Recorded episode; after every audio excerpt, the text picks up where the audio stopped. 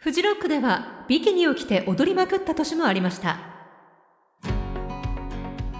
この番組は私 ZIPFM のナビゲーター成田雅美がフジロックフェスティバルについて語るラジオ番組「トーキングルージン」のポッドキャスト版です。ここではこれまでのフジロックについて時系列で振り返っていきます。早速いきましょう。始まり始まり。今日は2010年から2014年までのフジロックフェスティバルについてお話ししましょう。えー、そうですね、えー、東日本大震災の前の年ですか、2010年です。フジロック3回目の出場でついにミューズがヘッドライナーに上り詰めたっていう年ですね。まあ確かに、あのもう、ミューズのライブは圧巻でしたね。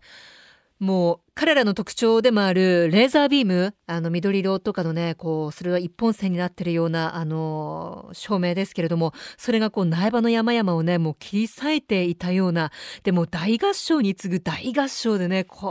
れは本当に震えるぐらいすごかったですけど、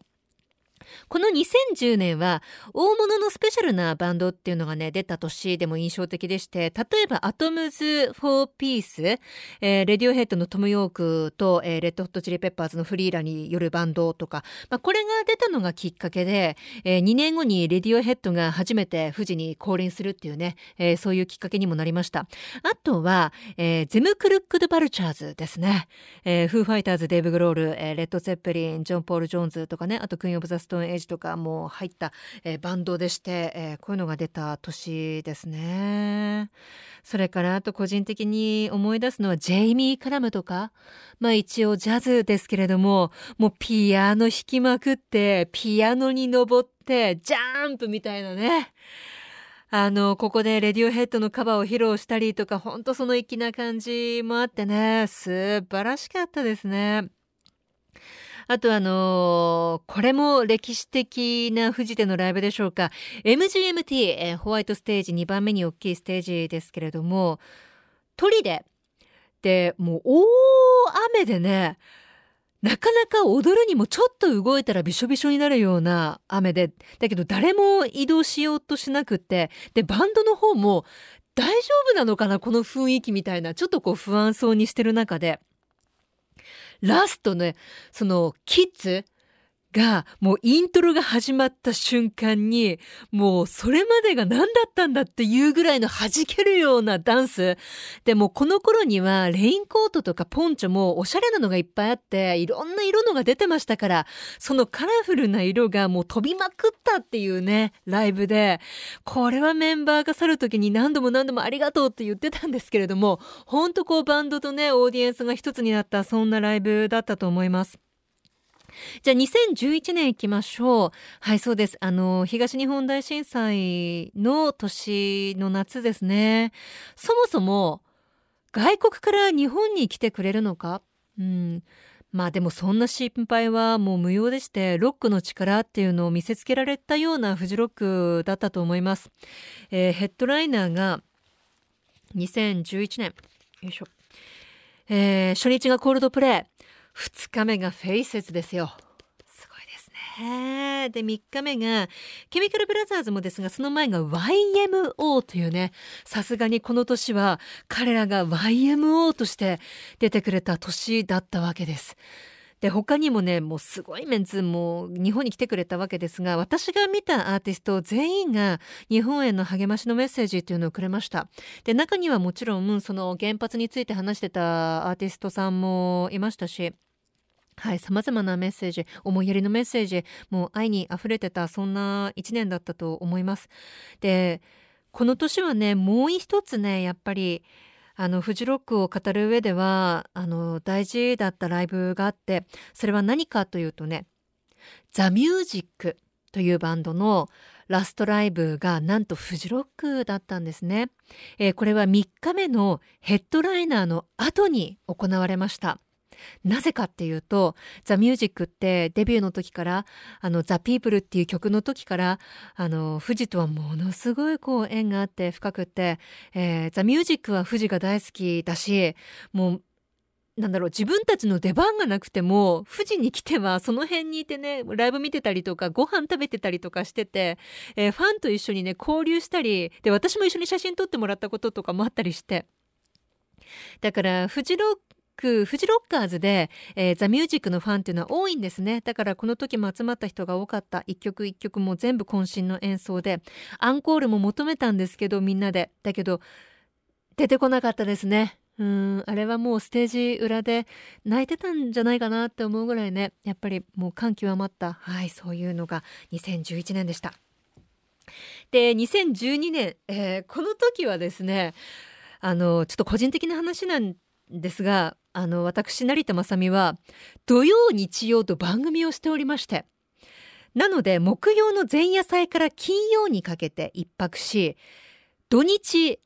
仕事をしてから日曜日のオンエア後にまた富士に戻るというですね、えー、名古屋苗場を2往復してた頃ででして。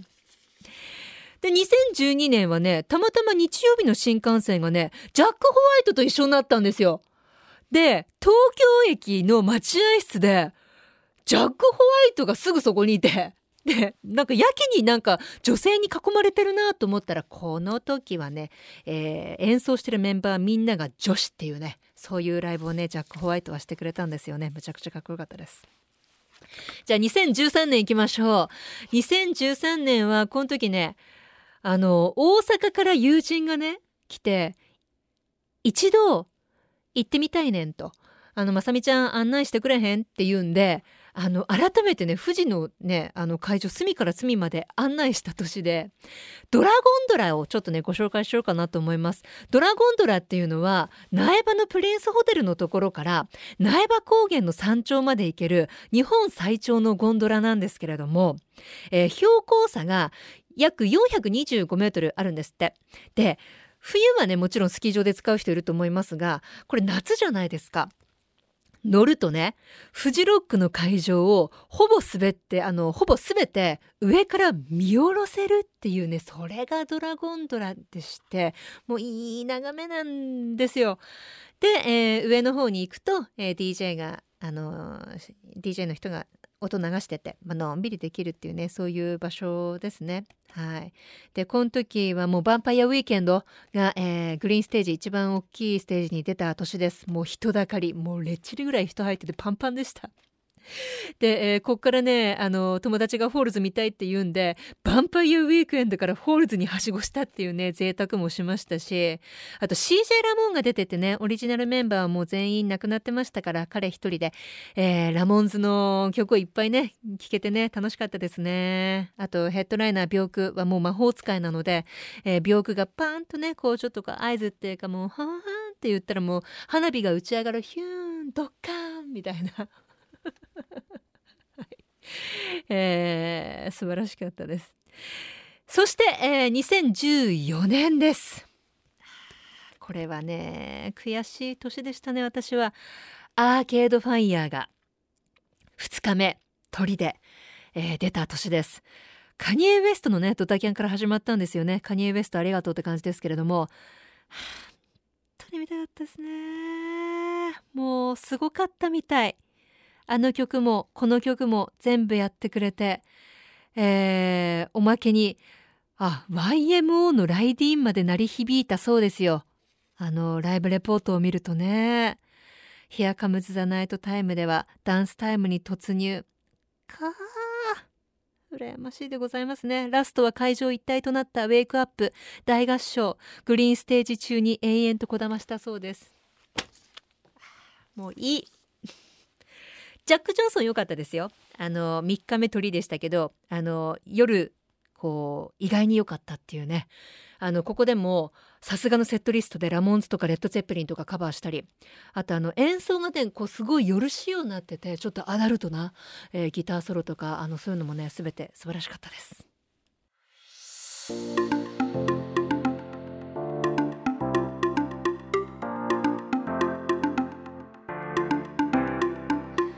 ことでフジロックいかがだったでしょうか？次回は2015年から2019年について語っていきたいと思います。